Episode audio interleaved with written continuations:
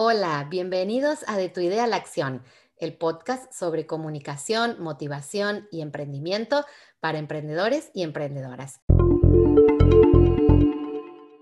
Te invito a compartir estos minutos de audio con info, tips y datos que espero te sirvan para comunicar tu marca. Y también te espero en mi cuenta de Instagram, arroba para acceder a más contenidos.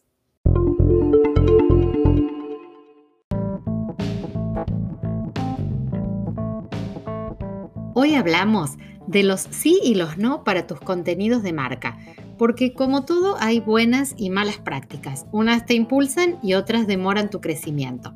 Pero empecemos por lo que sí te recomiendo para tus contenidos de marca. ¿Cuáles son esos sí? La primera recomendación tiene que ver con preparar contenidos con anticipación. Esto es clave. ¿Sabes para qué? Para no correr detrás de las redes y también para garantizarte que lo que publicas tiene calidad. Si vas haciendo sobre la marcha, en el apuro o en la desesperación por publicar algo, es posible que termines publicando cualquier cosa, cualquier tema o algo que no esté enfocado o no tiene relevancia para tu audiencia, para tu marca. Tener los contenidos preparados con tiempo te garantiza que solo vas a publicar eso que has pensado y que es parte de un plan y esto sin duda impulsa tu marca. Segundo, sí, estar atentos a las tendencias. Los contenidos de marca deben reflejar las tendencias de tu nicho. Estas tendencias están allí para que las aprovechemos, para que las adaptemos. Hay tendencias en música, en formatos, por ejemplo en este momento Reels, si hablamos de, de Instagram, pero también hay tendencias en colores, en objetos, en formas de consumo, en lugares que se van poniendo de moda. Tener en cuenta todos estos elementos pueden ayudar a que tus contenidos de marca sean más vistos y sean más valorados finalmente. Otro sí rotundo para tus contenidos, esos sí del que no dudo, eh, es que sean consistentes, porque eso es lo que hace una marca. Sé consistente con tus diseños, en la frecuencia de tus publicaciones, en la forma de hablar con tus seguidores y tus clientes. Ser consistentes implica que mantenés una línea en lo estético y también en tu tono de comunicación.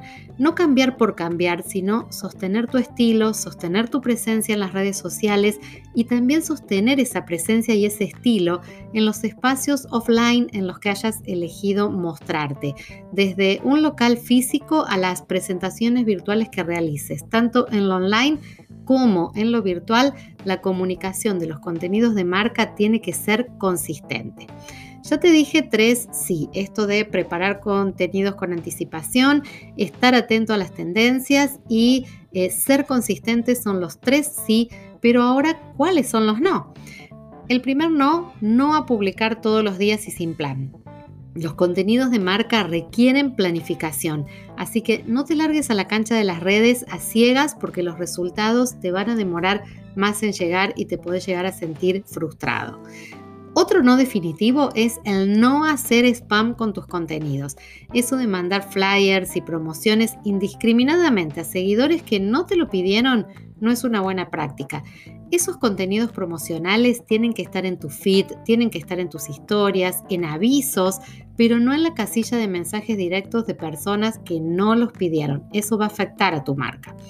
Último no para tus contenidos de marca, no tener claro tu público, no saber a quién le hablas cuando estás publicando.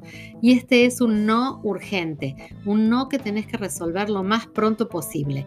No sigas avanzando con la comunicación si no tenés claridad en este punto. Se nota mucho cuando la marca habla a cualquiera, pero en definitiva no le habla a nadie. ¿Qué te parecen estos sí y estos no para la comunicación de tu marca?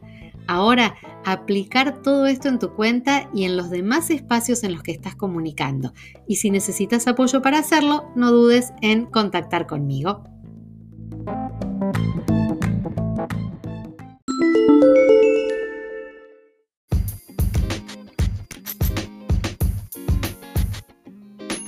Si querés conocer más sobre emprendimiento, sobre comunicación, sobre marca personal, te invito a mi cuenta de Instagram, arroba soyalecomunica, desde donde podrás obtener recursos, información, tendencias, claves. Siempre estoy allí compartiendo contenido para vos, así que te espero por allí y todos los martes en un nuevo episodio de Tu idea en la acción en Spotify, Google Podcast y Apple Podcast.